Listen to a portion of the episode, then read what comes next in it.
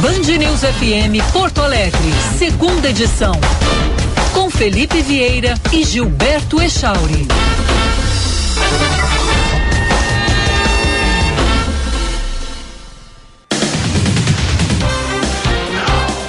11 horas, um minuto. Bom dia, Porto Alegre. Bom dia, Rio Grande do Sul. Bom dia, internautas em todo o Brasil, no planeta, na estação espacial. Bom dia, Gilberto Echauri. Bom dia, Felipe. Uma excelente terça-feira a todos. Céu nublado em Porto Alegre, 13 graus.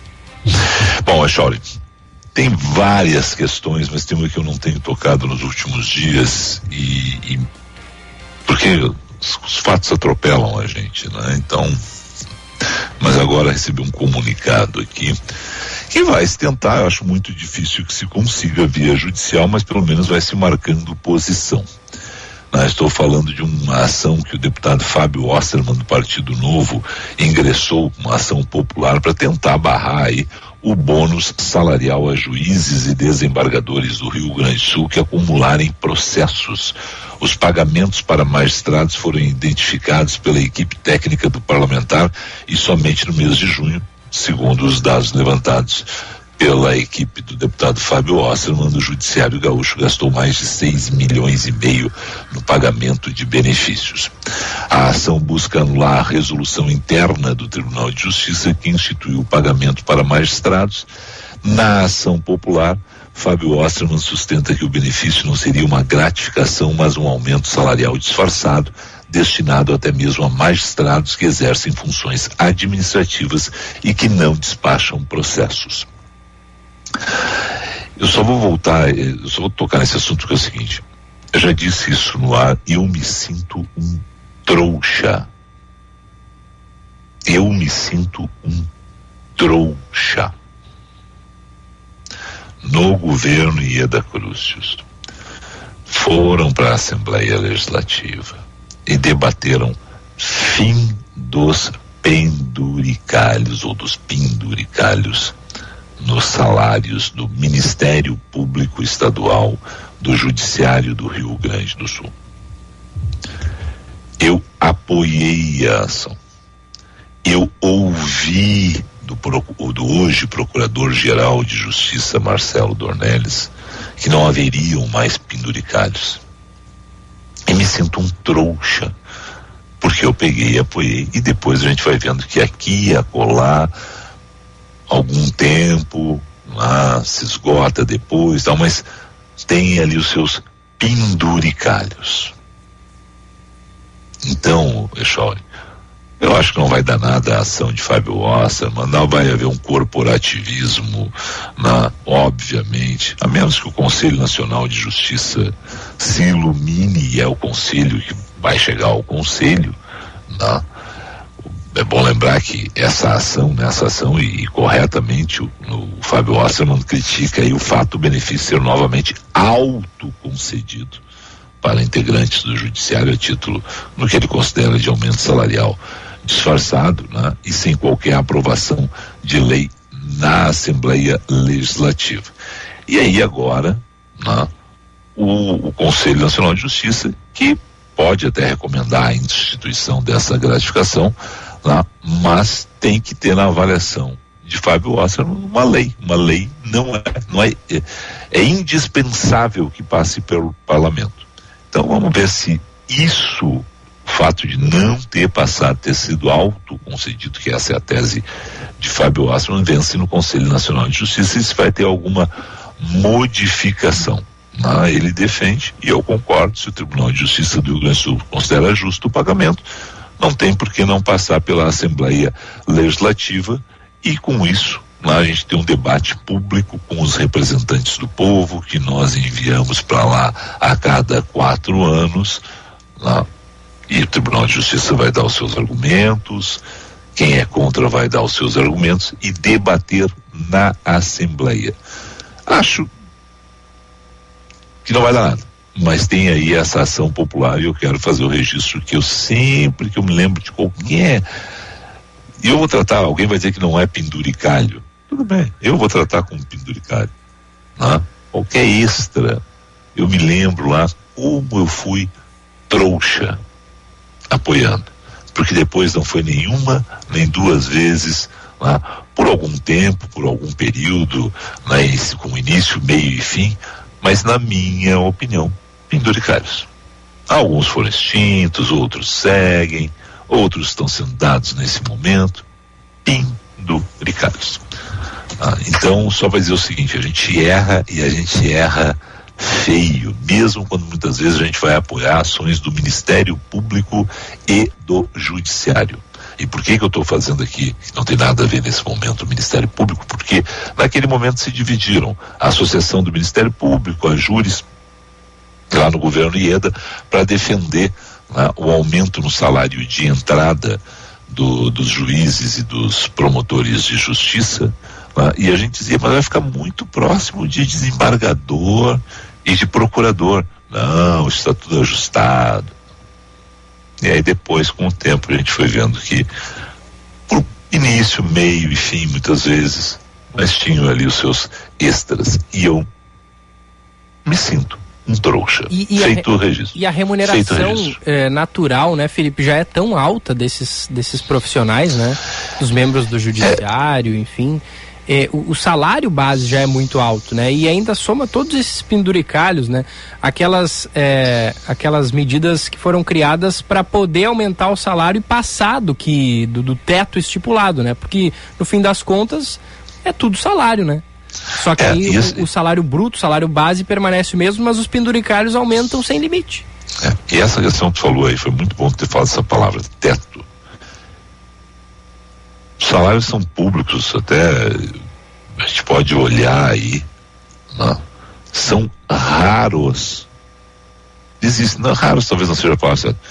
Tem muitos que não ultrapassam o teto. Mas tem muitos que, em função de X, Y, Z, ações do passado, uh, que ingressaram contra planos, contra não sei o que, contra não sei o quanto, que acabam excedendo até Eu não entendo isso. E não é, e aí não é mais só é, Rio Grande do Sul, né? Em nível nacional, você olha e você não entende isso. Né? A gente sabe que tem um piso no Brasil que é o salário mínimo, que é irreal que deveria ser no mínimo de seis mil reais, segundo os estudos aí apontam. Ah, mas também a gente sabe que e, e, e, que também tem um teto que é irreal, porque muita e aí para todos os lados, tá? Tem gente no executivo, tem gente no judiciário, tem gente nos parlamentos que extrapolam esses tetos. É um negócio que é, é teto é para nós vermos, nós da sociedade, Echauri.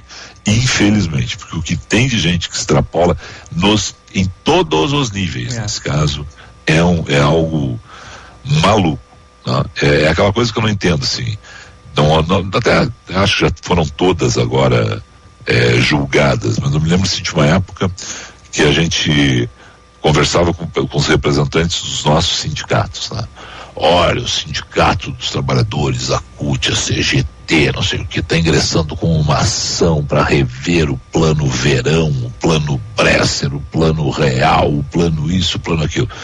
Para os trabalhadores que é privada, eu, pelo menos, nunca recebi nada dos prejuízos que a gente possa ter tido nesses planos. Tá? Agora, no funcionalismo público, o que tem de gente que ficou com uma grana maravilhosa nas contas em função disso. É. Então era assim, o plano era para todo mundo, o plano pegava todo mundo. Né? Os trabalhadores da iniciativa privada não iam adiante. Os do poder público, muitos com uma alta remuneração, ganhavam isso e depois iam ao longo dos anos percebendo. Acho que não tem mais nenhum para julgar, não sei. De vez em quando aparecem algumas coisas assim, mas é, é algo assim, que eu sempre recordo, assim, do, do ciúme que eu tinha. A palavra é essa, viu? De um lado eu sou trouxa, de outro lado eu sou ciumento, viu, Achauri? Para dar bem a real. 11 horas 10 minutos, falamos em nome de quem? Falamos em nome do Centro Clínico Mãe de Deus. Ah, e antes que alguém ligue para aí e diga assim, mas por que tu não fez concurso público? A minha mãe mandou eu fazer concurso. É, a minha também. A minha mãe mandou fazer. Mas é o seguinte, gente. Talvez eu não tivesse talento para ser funcionário público. Não, talvez eu não tivesse talento, tudo bem. Talvez eu não passasse os concursos. Só afinal de contas eu sou um trouxa e um ciumento, e aí com trouxa e ciumento talvez eu não tivesse a capacidade na, de, de passar em concurso público, mas eu me sinto realizado na minha profissão. Como eu imagino, e, e até acho que pode, mesmo quando a gente em função do discurso fácil, não venham para a iniciativa privada ver se vocês vão ganhar. Tem gente que tem talento para ser juiz, para ser promotor. A gente elogia muito aqui juiz e promotor muitas vezes nas suas decisões e outras vezes a gente critica. Né? Agora, o fato é que não, tem coisas que são inexplicáveis, cara. Eu não consigo encontrar explicação para isso. Vamos ver onde é que vai dar essa ação popular aí, deputado Fábio Osterman tentando aí barrar esse novo bônus dos juízes e desembargadores no Rio Grande do Sul. E... 11 e 11, desculpe aí que eu te atropelei. Falamos em nome de quem? Falamos em nome do Centro Clínico Mãe de Deus, onde você e seus familiares podem contar com mais de 160 médicos em mais de 60 consultórios modernos equipados. São mais de 30 especialidades que atendem principais planos de saúde particulares. Centro Clínico Mãe de Deus, cuidando da sua saúde. Agende a sua consulta Telefone 3230 2600. 3230 2600. Também com a gente a Sommelier Vinhos. São três lojas amplas e muito bem localizadas aqui em Porto Alegre, na Passo da Pátria, na Aureliano de Figueiredo Pinto e na Nilo Peçanha das 10 horas da manhã às 8 da noite, de segunda a sexta, e aos sábados, das 10 da manhã às 7 da noite, e sem fechar ao meio-dia. Acesse o site também fique por dentro das ofertas. sommeliervinhos.com.br. Felipe. Deixa eu só dizer o seguinte: se você entrar no site da sommeliervinhos.com.br, você vai ver, por exemplo, os campeões de venda tá, em junho. Tá? E, e aí você vai ter uma ideia do que o pessoal mais consumiu, quais foram as barbadas, né? quais foram ali os, os vinhos top, né? os campeões de venda, os mais desejados. Tem aqui um espetacular vinho, o El Inimigo Malbec. Né? E tem esse La Boca Black aqui, Label Malbec, que é um espetáculo esse vinho, cara. E tem os vinhos na, da alma única também, o Reserva Chirá, né? o da Miolo, Reserva Taná, Casa Valduga, Origem, Cabernet Sauvignon, tem de tudo aqui, esse Norton Malbec com 13% de desconto, tão espetáculo. Tem aqui um dos melhores vinhos, daqueles que a gente não sabe muito bem o que a gente está bebendo, viu, Chauri? Uhum. Porque eles não dão o blend certo do vinho. Quer dizer, virou meio também, quem, quem conhece sabe, né? mas é o vinho Alma Negra Tinto, que é um espetáculo de sabores na tua boca, Jaurim. Então esses são alguns dos campeões de venda do mês de junho na Sommelier Vinhos. Lá passou aqui na minha frente também aqui o Botalcura Codorniz Carmenera, esse aqui, o Cledi tinha me indicado ele, mandei vir, fiquei muito contente com Quando ele. é que chega aí o próximo carregamento de, de sommelier vinho? Ah, eu agora é o seguinte, ó, eu hoje eu acho que vou ter tempo de fazer uma uma geral aqui. Aproveita esse vinho Casa Valduga Origem Cabernet a 59 reais. Se relação custo-benefício aqui tá um espetáculo, cara sabe? Então tem vinhos para todos os bolsos e todos os gostos. Boa. Hoje eu vou me dedicar aqui a, a fazer a encomenda do mês aqui. E por falar em organização, já tá tudo certo aí na tua casa, porque tu voltou pro teu escritório, Voltei né? Pro Saiu estúdio. ar livre. Voltei. É. Sabe que tem uma coisa legal acabou lá fora. Acabou a obra ou ainda não? Acabou a obra, acabou a obra. Coisa Mas boa, é, né? tem uma coisa legal lá fora, né? Que é outro ambiente. Assim, o som dos mais... pássaros cantando. Também, também. Mas é que tem um som de um. É, mas até, até nem captou o som da rua, nem captou. 11 e 15. 11 e 15. Vamos lá, Shauli, vamos com o Josh. Em instantes, pode ser? Pode ser. Então vamos para o intervalo comercial. Na sequência tem o Josh e tem o Paulette e tem também um comentário nosso a respeito de defasagem no imposto de renda. É, a gente comentou isso semana passada aqui, saíram novos cálculos, estou lendo uma reportagem da Natália Garcia na Folha de São Paulo. Os governos, todos eles, governo Bolsonaro, Temer, Dilma, Lula, Fernando Henrique, Acho que o Itamar Franco também dá para botar nesse bolo aí, né? o Collor, né? todos eles, rapaz. E ainda, né? Metendo né? a mão no nosso bolso porque não não reajustam a tabela do imposto de renda. É um absurdo é. isso. E ainda, Felipe, hoje é, a gente vai conversar com a doutora Mariana Webel, que ela foi assunto no, claro. no comentário do Kleber Benvenu na semana passada. Eu não estava aqui presente, mas estava ouvindo.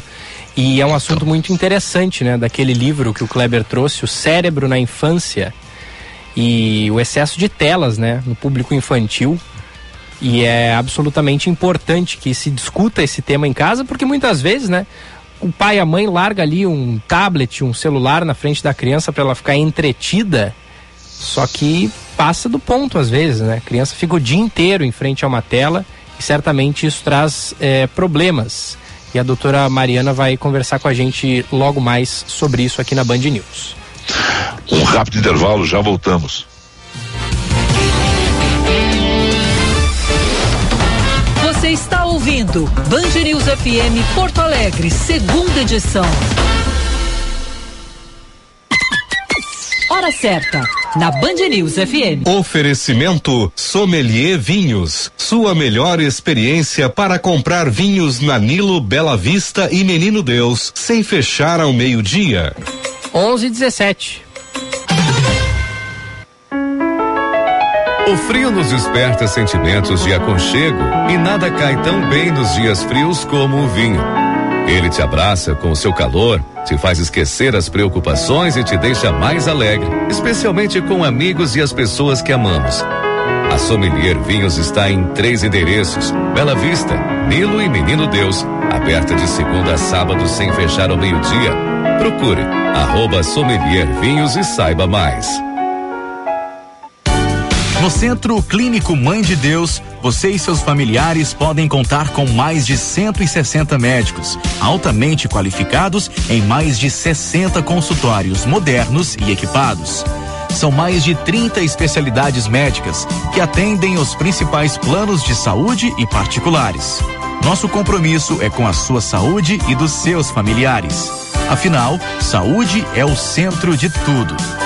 Centro Clínico Mãe de Deus, cuidando da sua saúde.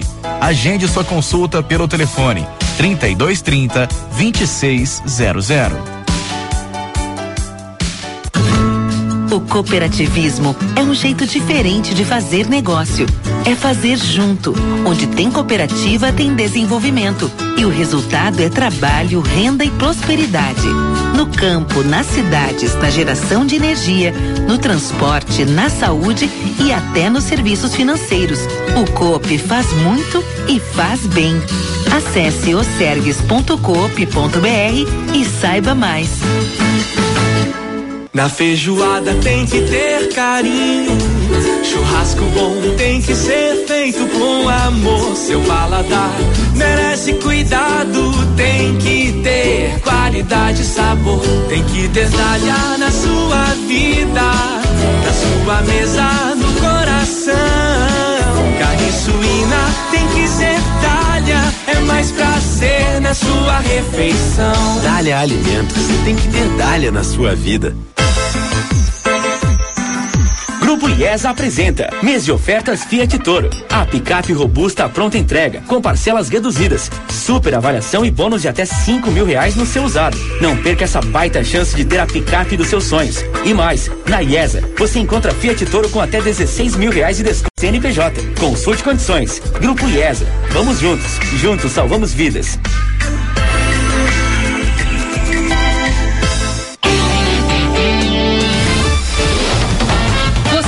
Ouvindo Band News FM Porto Alegre, segunda edição.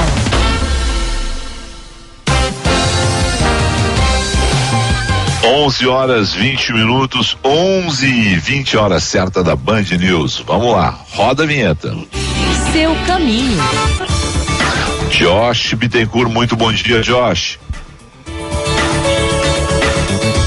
Bom dia, ótima terça-feira, Felipe, Gilberto e também a todos aqui no segunda edição.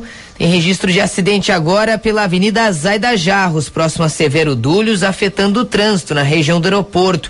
Movimento bastante carregado na saída de Porto Alegre, a partir da Farrapos até a Severo Dúlios. Depois o fluxo melhora para quem vai acessar a Freeway ou vai seguir a BR-116 em direção ao Vale dos Sinos. Inclusive, a movimentação é tranquila agora nas rodovias da região metropolitana.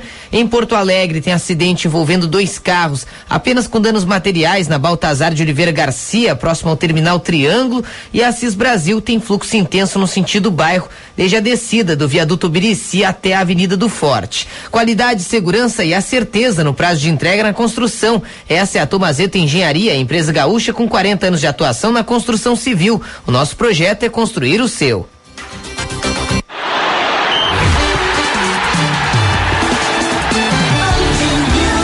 Comentário de Roberto Pauletti. Paulette, bom dia. Vamos olhar para Brusque hoje. Nós vamos falar Brioi para Brusque. O que, tu acha? É, Brioi é bom. Essa da Brioi é, tem que explicar, é, né? Porque tem gente que não entende o que, que é da Bíblia. Será? Eu acho. Eu, por é. exemplo. Ó, viu?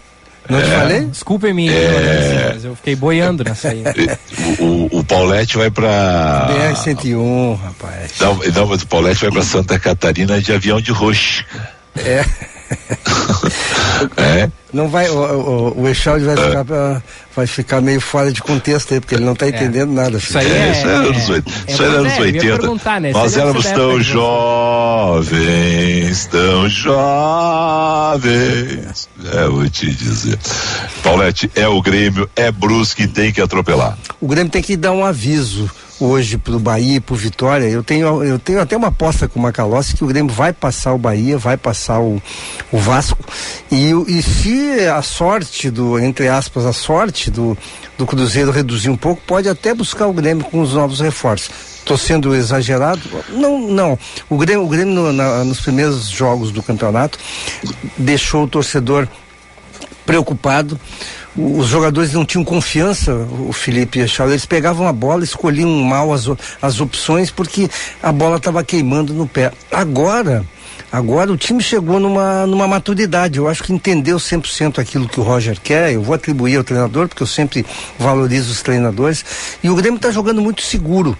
Ele tem vencido adversários que não são tão bons, porque na Série B não tem nenhum grande time, mas antes os mesmos adversários ruins ele tinha dificuldade. E o Brusque é um deles grande dificuldade do Grêmio hoje? O gramado, que é ruim. Eu vi dois jogos do Brusque, lá em Brusque, pela TV, claro, e a iluminação que também não é boa.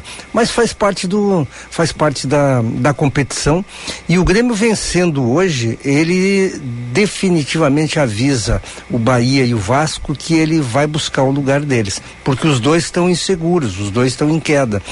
E o, e o Grêmio está ascendendo. E o Grêmio logo, logo tem um time forte. Com o Guilherme, com o Lucas Leiva, com o Kahneman voltando. O Grêmio será outro time, Felipe Gilberto. Eu parei de secar o Grêmio na Série B. não, não dá. O, o, o esporte ontem que empatou com o Zé, empatou que com Vila Nova. é isso, cara. cara, eu, eu, eu, vou te contar uma história que o Nelson Sirotsky. Vou te contar a história que o Nelson Sirotsky pegou e me, me ensinou. Tá? Olha só onde é que eu vou buscar o exemplo, Paulette. Na concorrência. Festival. Não, não, naquela época eu estava lá, naquela época, não, naquela época eu tava, naquela época eu era da concorrência. E o Nelson é, é um personagem, né? Não, o Nelson é uma figura, Nelson é uma figura, eu adoro o Nelson. Mas é o seguinte, olha só a figura, olha só, olha, olha, olha o contexto, Paulette. Festival Mundial de Publicidade em Gramado, tá? Naquele final de semana, aí o Nelson foi lá dar uma palestra e tal, espetacular a palestra, mas tudo bem. Aí naquele final de semana tinha a decisão Botafogo e Juventude. O Botafogo tocou o, Botafogo, o Juventude tirou o Inter, não, né? o Juventude tirou o Inter da, da decisão da Copa do Brasil. E eu tô lá, a gente foi tinha um almoço lá e tal. E eu tô lá, o único colorado. A família, sabemos que eu tava, estava rodeado de gremistas, né? Uhum. Nelson e todos os outros lá e tal. E aí eu tô, tô ali e tal, e eles, ah, o jogo tava assim, eu quero, eu vou torcer pelo Botafogo. Nelson me olhou e disse assim, ô Felipe, por que, que tu vai torcer pelo Botafogo? Porque ganhou do Inter. Felipe, deixa o seguinte, Deixa eu te contar um negócio. Não pensa com o fígado. A gente tem que pensar com a cabeça. O Botafogo ganhar não vai mudar nada para o Rio Grande do Sul. Para o Rio Grande do Sul é bom o Grêmio, o Inter, o Juventude, o Caxias, está todo mundo na A.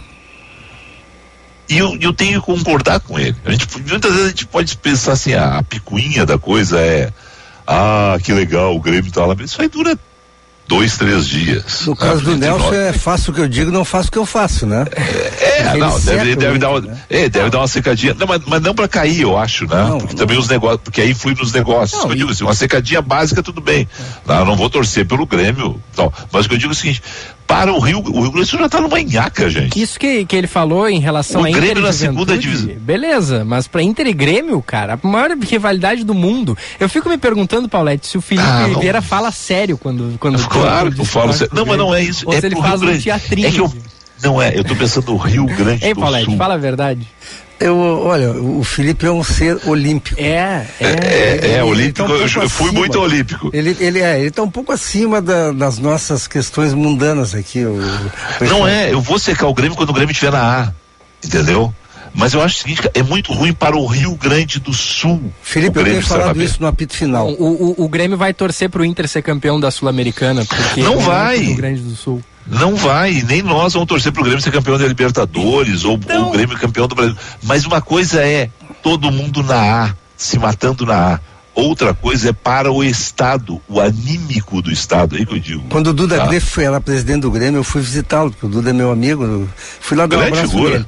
Aí eu, eu tô lá no, tô lá no gabinete lá dele como presidente e ele, pô, legal tu vir aqui, eu digo, Duda, eu vim aqui te dar um abraço, espero que o Grêmio se, ganhe todos os jogos, menos os grenais.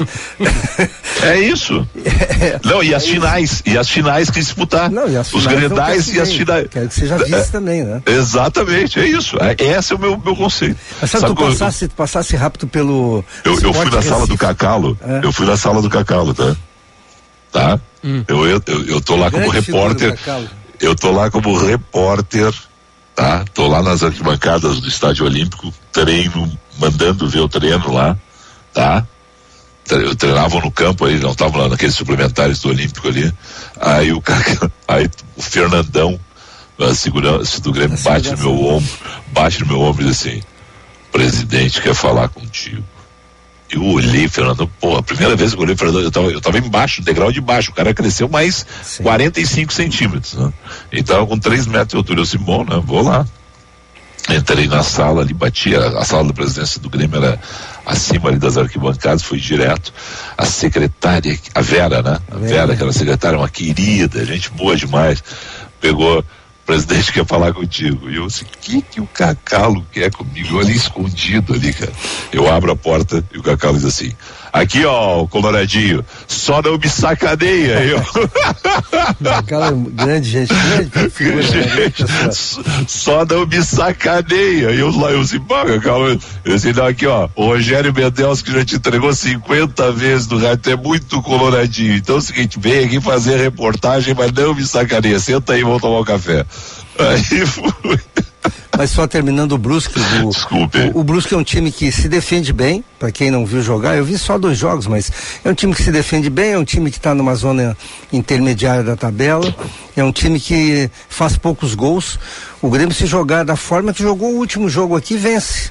Não é difícil vencer o Brusque, não. E seria um ótimo resultado, porque aí o Grêmio é, momentaneamente seria o, o vice-líder, né? Porque ele passaria os seus dois concorrentes.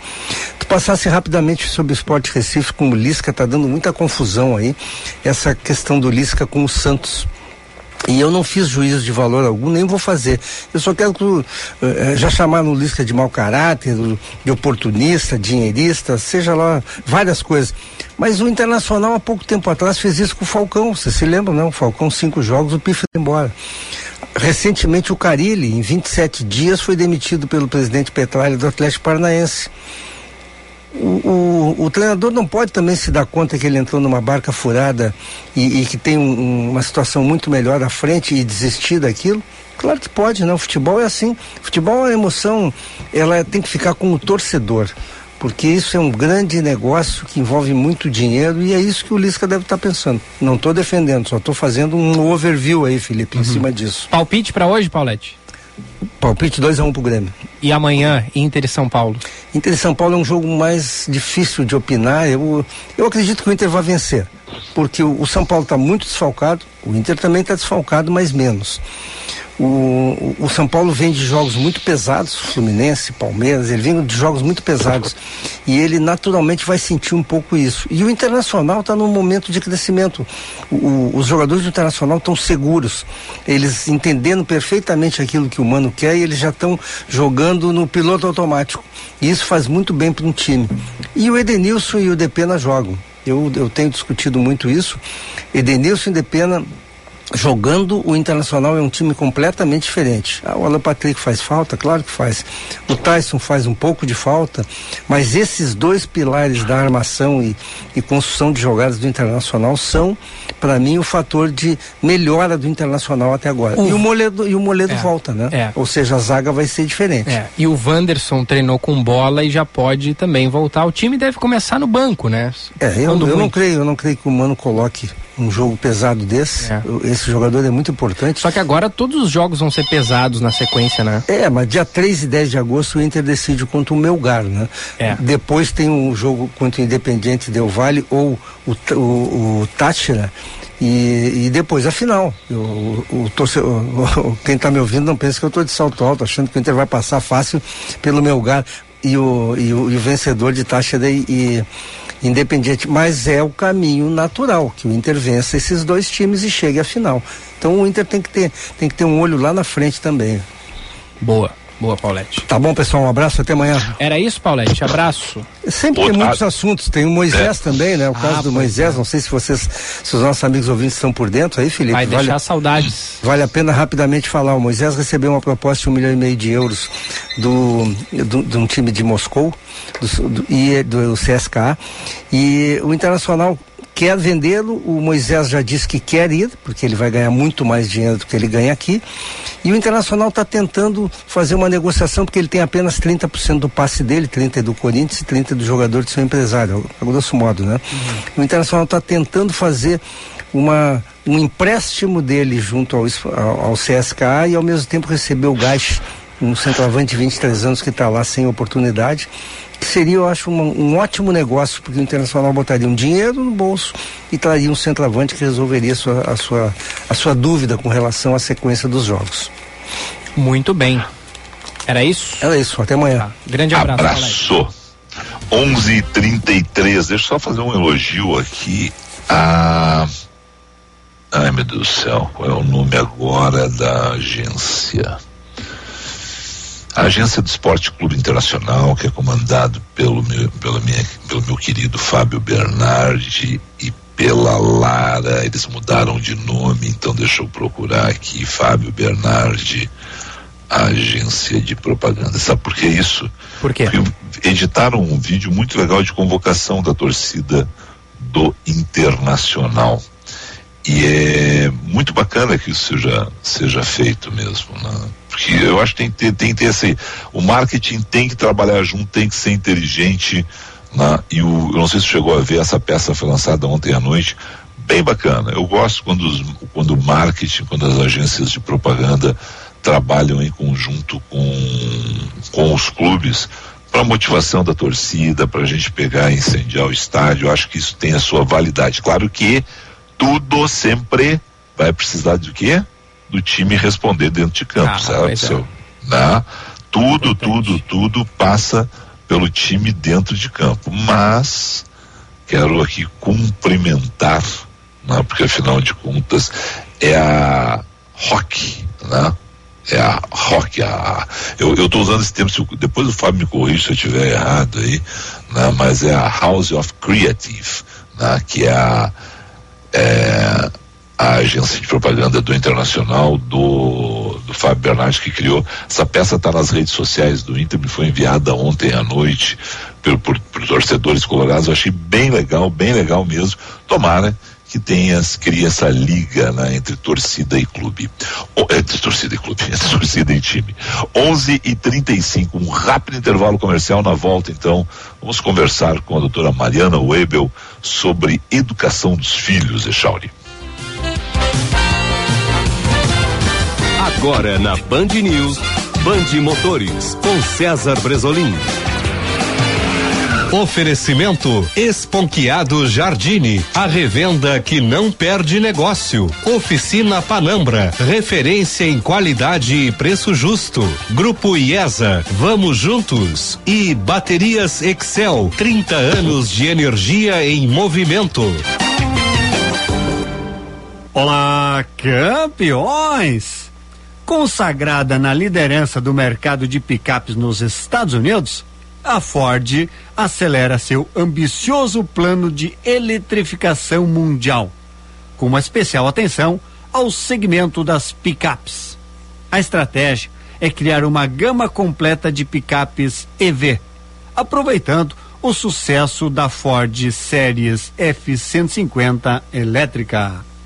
A imprensa norte-americana destaca a possível chegada de versões eletrificadas de modelos existentes, como a picape Ford Ranger e a picape Maverick. A Ford está desenvolvendo a nova geração da Ranger com a presença de uma versão híbrida. Band Motores, o mundo do automóvel acelerando com você.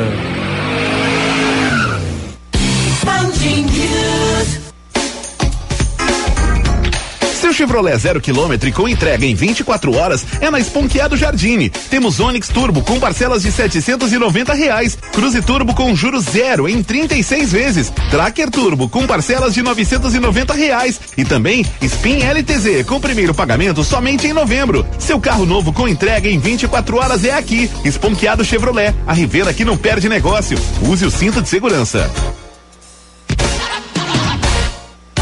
Doutora Liana Pilau de Abreu, psiquiatra do Centro Clínico Mãe de Deus, informa. Como é feito o diagnóstico psiquiátrico? O diagnóstico psiquiátrico é feito durante consulta médica, aonde é feita uma avaliação, onde o paciente relata suas queixas e sintomas. Além disso, o psiquiatra também vai realizar perguntas guiadas para entender o caso. São questionados vários fatores da vida, como história familiar, médica, profissional. Essa conversa é chamada de anamnese e durante ela também é avaliada a função psíquica do paciente, como o comportamento, o afeto, a memória, a linguagem, a inteligência, o pensamento. Somente depois disso que é realizado o diagnóstico. Doutora Liana Pilau de Abreu é uma médica do Centro Clínico Mãe de Deus, cuidando da sua saúde. Fone 3230 2600. Começou com um sim. É ele o motivo do meu sorriso. É esse sim que mantém os meus filhos na escola. Que me traz apoio e acolhimento. Foi a partir desse gesto de boa vontade que uma legião me estendeu a mão. Saiba mais sobre esse trabalho que ampara a minha vida. Acesse lbv.org. Diga sim. Apoio Rádio Band News. Ouvindo Band News FM Porto Alegre, segunda edição.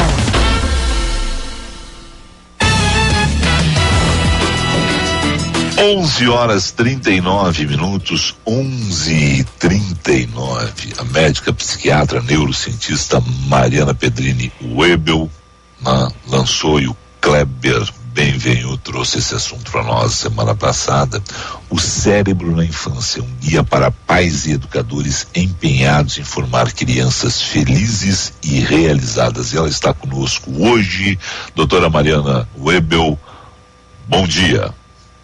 Bom dia, Felipe. Bom dia, Gilberto. Bom dia. Weber, um prazer estar aqui com vocês e com essa audiência tão qualificada. Prazer é nosso. Doutora, vamos lá. Eu, eu, eu, eu, eu confesso que eu não li. O Kleber vai participar, o Kleber leu, né? mas é um guia mesmo. O Felipe Vieira pega o livro, o Gilberto ainda não tem filhos, ainda não, mas o Felipe Vieira, o nosso ouvinte, a nossa ouvinte, pega o livro e é um guia. Por que um guia? Porque essa de guia, a gente está precisando exatamente dessa, desse beabá para pegar e, e, e, formar crianças melhores, felizes, realizadas, doutora? Sabe, Felipe, que eu também sou mãe. Antes de ser psiquiatra, neurocientista, sou mãe, sou mãe de gêmeas. Elas têm sete anos, a Gabriela e a Estela. E como toda mãe, tinha muitas dúvidas, porque as pessoas pensam, nossa, ela é psiquiatra, enfim, é médica, teve uma formação. Mas na orientação parental, no dia a dia, a gente tem dúvidas. Tu sabe que tem filhos também, o Kleber também, enfim. Então eu comecei a estudar muito desde a gravidez. E tendo gêmeas, eu pude ver como a, a genética é importante, como elas já vêm com instinto, com aquela, com aquele drive, com aquela. Um, é, elas são diferentes temperamentos, diferentes interesses diferentes. E nós, como pais, podemos então ajudá-los a atingir todo o seu potencial, de algumas maneiras, e também mostrar o que elas fazem repetidamente que pode ser melhorado.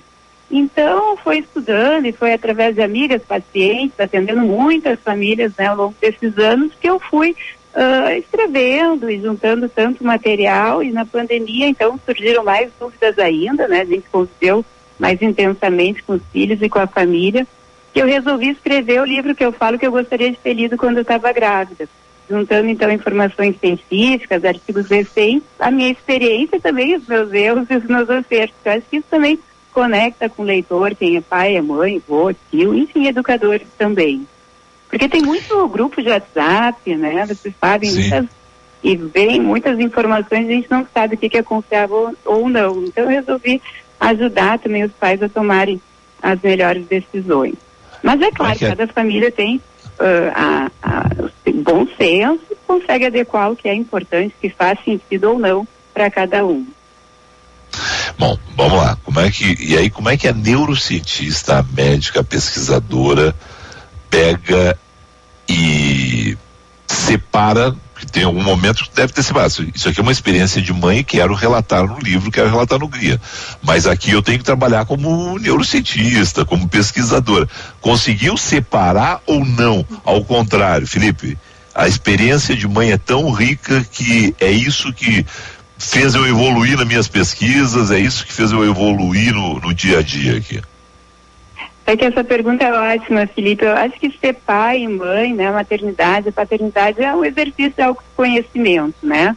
A gente volta para nossa infância, a gente muitas vezes quer fazer algo parecido com o que viveu, às vezes diferente.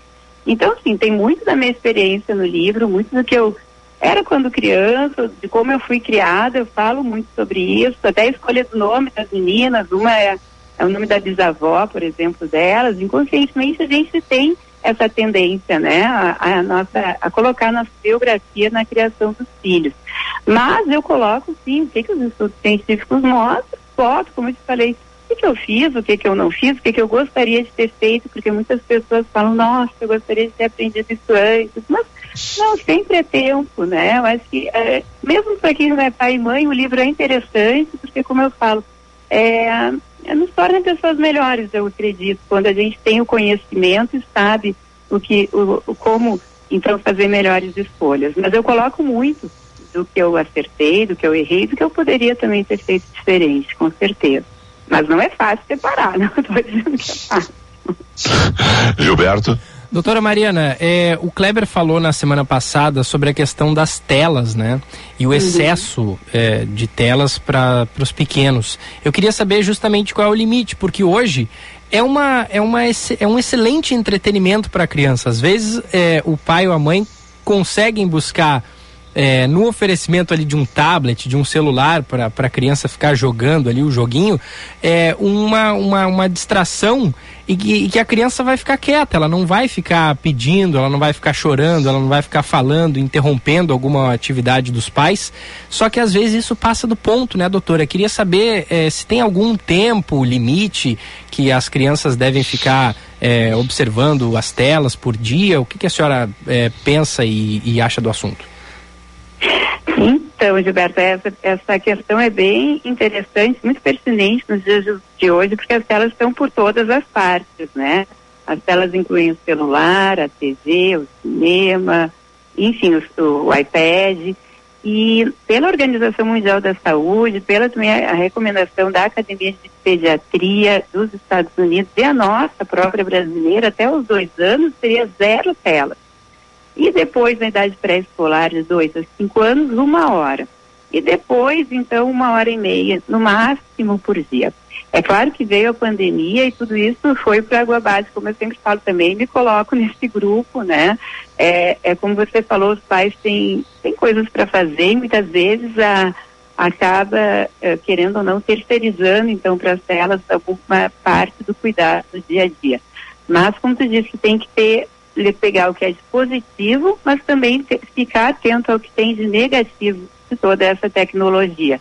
Então, o excesso de telas causa, sim, muitos danos né, para o cérebro, principalmente informação, porque nós sabemos que pelo mecanismo de neuroplasticidade, que é o cérebro se adapta ao que ele está recebendo de estímulos externos, se a gente dá uma enxurrada de informações através das telas, principalmente aquelas que têm muitos estímulos visuais, sonoros e que mudam a todo tempo, diferente de como era na nossa época, que nós ficávamos na frente da televisão, mas não era tão acelerado, né? A gente até os jogos de futebol, vocês estavam falando em futebol, sabem que tudo parece que estava em câmera lenta no passado, né? Uhum. Tudo está mais rápido, mais imediato. Isso libera, então, muita dopamina no cérebro da criança. Ela fica literalmente, então, viciada em muitos estímulos e com uma agitação mental, mas que não responde ao seu corpo, ela não libera essa energia. Então a gente tem que ter muito cuidado com o conteúdo, né, do que, que ela está absorvendo, com o contexto, se ela está junto de um adulto, se está discutindo, se tem relação com o que ela aprende no seu dia a dia, se faz sentido seu filho estar tá assistindo aquele filme, conversa com ele sobre o assunto, então está muito atento também ao conteúdo. Eu vejo muitas vezes pais preocupados com o tempo mas o conteúdo, o contexto também, não colocar no quarto, isso é muito prejudicial, principalmente também para o sono, né? E elas ficam mais expostas, então, a um conteúdo que a gente não sabe se é adequado. Então, tem vários pontos que as telas é, veio nessa pandemia, a gente observa no, no consultório mesmo um pacote de sintomas, né? Vem junto à obesidade, sedentarismo, uma dificuldade, então, de fazer interações sociais, umas dificuldades de sono, né? Então, um abuso até desse conteúdo que não é interessante e que faz também, muitas vezes, se for agressivo, é pior ainda, né? Deixa a criança também com irritabilidade e com, com dificuldade até mesmo de atenção, de focar e de aprender. Porque tudo que fica fora das telas não é tão interessante, não tem tantos estímulos. E a gente sabe que a gente aprende é na prática, é se machucando, é caindo, é no concreto, né? Sabe que tem um livro que é do Michel Desmugret, Desmugret, Desmugret é, é a fábrica de cretinas digitais. Vocês de repente ouviram falar que é a primeira geração, é, pela primeira vez na história, que os filhos têm o QI inferior ao dos pais. E uma das hipóteses, então, é essa questão do excesso de telas, do imediatismo, dessa baixa tolerância à frustração. A doutora Mariana e eu sabemos bem uh, uh, o Gilberto, olha o que tu vai ter que enfrentar daqui até um é. tempo, tá? Porque a, a, gente já sabe. O Kleber Benvenu é. também já sabe. Por sinal, o Kleber está conosco. Kleber, qual é a tua pergunta para a doutora Mariana? Doutora Mariana, gostaria de lhe ouvir sobre a educação dos filhos para a vida espiritual. Também essa muitos pais estão delegando ou para o colégio ou para a sociedade e me parece que também é uma tarefa de dentro de casa os pais transferirem o seu legado espiritual religioso eh, para os filhos qual é a sua opinião, sua orientação sobre isso? Claro que sem uma imposição, mas um diálogo, uma conversa, uma educação religiosa para os filhos também a partir de dentro de casa. Queria lhe ouvir sobre isso. Doutora Mariana, gente... Kleber. É, sabe que eu tenho um capítulo no livro que eu falo sobre valores e virtudes. E o que eu sempre falo, e também isso me motivou a escrever esse livro, é que a educação é, uma, é um papel dos pais, uma tarefa dos pais. É o nosso principal projeto de vida enquanto pais.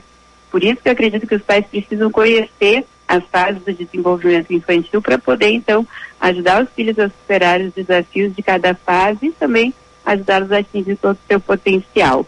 Mas em relação, então, aos, valores, à virtude, à espiritualidade, à gratidão, à generosidade, sim, é um papel nosso como pais no nosso dia a dia de uh, ensinar isso para os filhos na prática, né? Desde cedo e sendo também, a partir do nosso modelo que as crianças vão aprender isso. Elas aprendem muito mais pelo nosso modelo, pelo que a gente pratica, do que pelo, gente, pelo que a gente fala.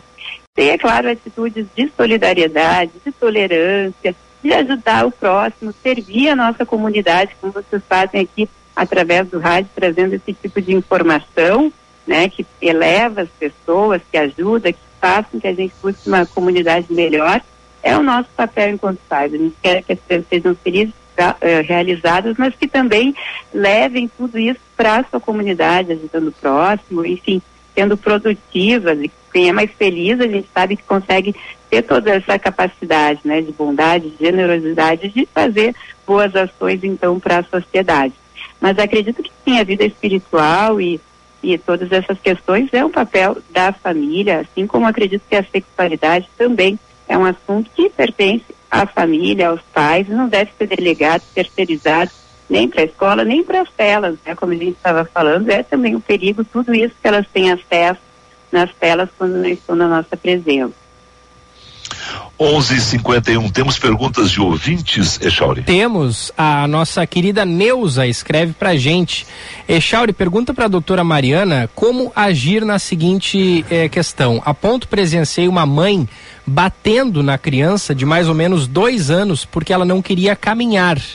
No impulso, chamei a atenção dela. É, falando coisas que não posso falar ao vivo. Achei um absurdo o tratamento. E aí, doutora? É, olá, Neuza, bom dia.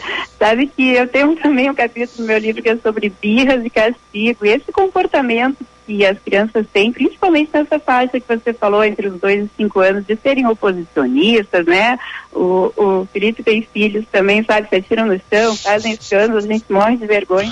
Mas, enfim, bater uh, nunca deve ser. Uh, a, como se diz, a forma de resolver esse tipo de, de conflitos, de desafios, né? Nós sabemos, como eu falei, que as crianças aprendem pelo nosso modelo.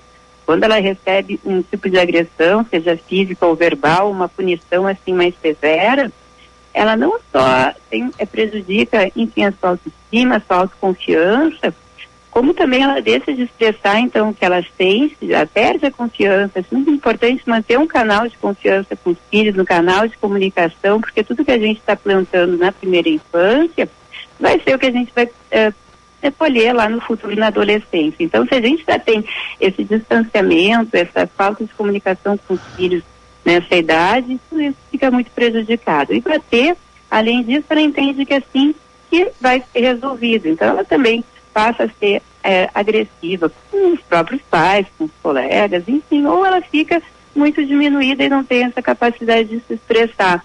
O ideal, quando acontece esse tipo de situação, é tentar colocar para a criança, ela provavelmente está frustrada, gostaria de, enfim, não caminhar. Quantas vezes meus filhos estão cansados, se tiravam, então, queriam colo, eu não conseguia com duas, então, uh, enfim, a gente tem que falar, olha, eu sei que está cansada, mas enfim, é mais alguns passos e, e faz com que a criança tenha o comportamento esperado, conduzindo ela, mas sem ser agressiva. A gente tem que ser firme, tem que colocar limites, fazer com que ela cumpra as combinações, mas sem usar da violência física e verbal. Eu não estou falando que é fácil, sim, é difícil, muitas vezes a gente também está no nosso limite, muitas vezes sendo mãe, tendo que trabalhar, educar os filhos e, e passar por esses desafios não é fácil, mas se olhar de fora e tentar entender que é uma criança, que ela está com o cérebro em formação, ela não tem capacidade de se expressar e de ter o comportamento muitas vezes esperado ou adequado, é, é, nos ajuda a ter mais tolerância e paciência e repetição, né, Felipe? A gente sabe que muitas é. vezes a gente tem que repetir, repetir e repetir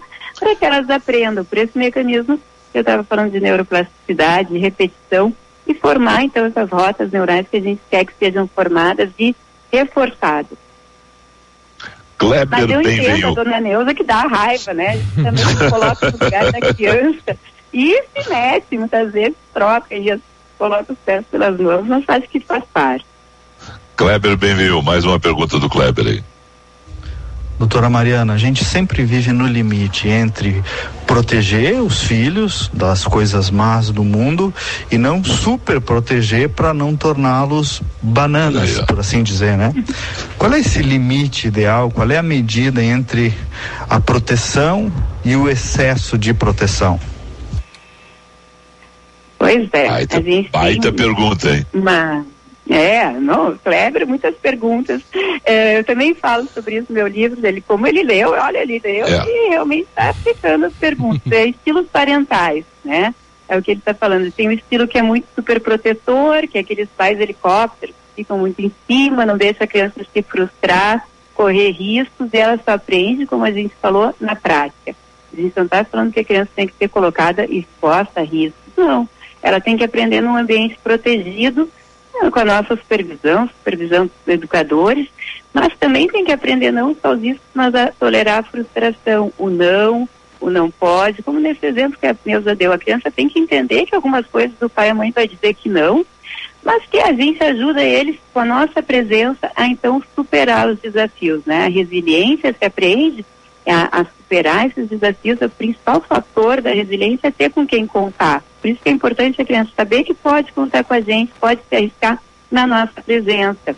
E é se arriscando, é tomando alguns desafios, é, enfim, é, ajudando ela nesse processo que ela vai crescer, que ela vai se desenvolver, principalmente uma parte muito importante do cérebro, que é o córtex pré-frontal, que faz esse pensamento a longo prazo, que ajuda ela então a planejar, a pensar nas consequências, né? E ter então uma previsão do que que ela faz, o que, que ela poderia ter feito e como seria. E tudo isso é com a nossa ajuda. E quando ela não deixa, a gente não deixa ela se arriscar, ou ela se frustrar, a gente está tolhendo dela essa oportunidade. Repito, com a nossa presença e com a nossa, então, ajuda muitas vezes também mas mostrando para ela, como eu digo, como superar os desafios e que ela poderia ter feito diferente.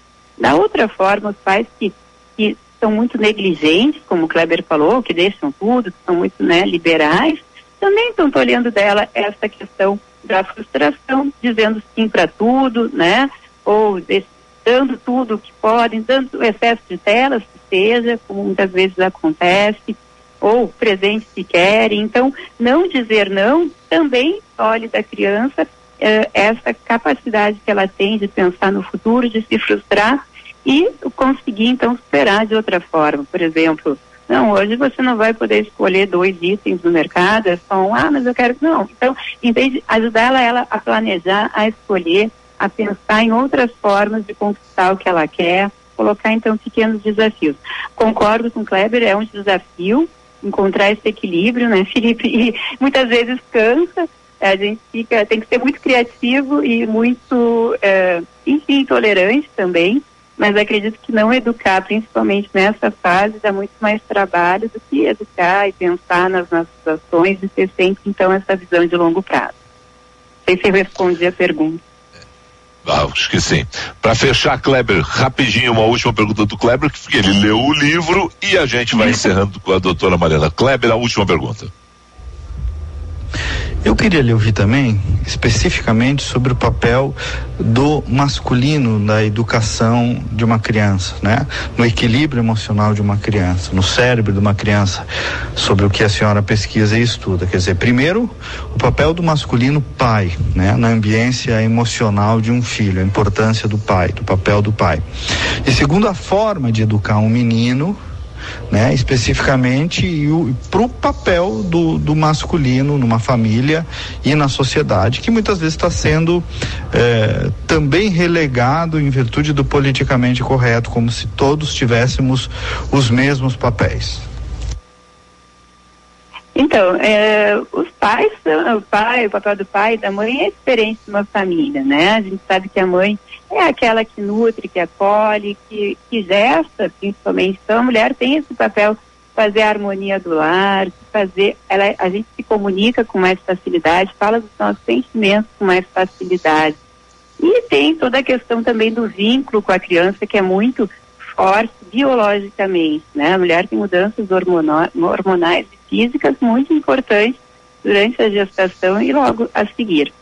O papel do pai, muitas vezes, também durante a evolução, né, é de prover cuidado, segurança para a família, principalmente para a mãe, né, estar do lado dela, dando um suporte uh, de todas as formas. Uhum. E, e esse, então, seria o papel do, do, pai, né, principalmente na nossa sociedade. Também colocar o limite uh, para os filhos. O pai tem, muitas vezes, uma maior facilidade que as mães, eu acredito, nessa questão da disciplina. Por isso é tão importante também a participação dos pais cada vez mais. Eu vejo também aqui no consultório como os pais estão participando e se envolvendo na educação dos filhos de uma forma mais ativa. E em relação, então, à formação do cérebro dos, das meninas, tem sim diferenças, né? Desde a, a gestação, da, na formação, essas questões hormonais que inundam o cérebro de testosterona no menino é diferente da menina. Então, o menino, sim, desde pequeno tem algumas preferências ou tem algumas questões de comportamento que são diferentes das meninas. Não seja melhor ou pior, mas sim, é, é, essa questão genética é também muito importante, né? Eles têm algumas características que são diferentes, algumas podem ser mais valorizadas que a outras, que outras, ou potencializadas. A gente tem que ajudar os meninos, por exemplo, a se comunicar melhor sobre os sentimentos, as meninas muitas vezes a serem mais uh, agressivas no bom sentido de quererem de desafios e de se exporem mais a riscos.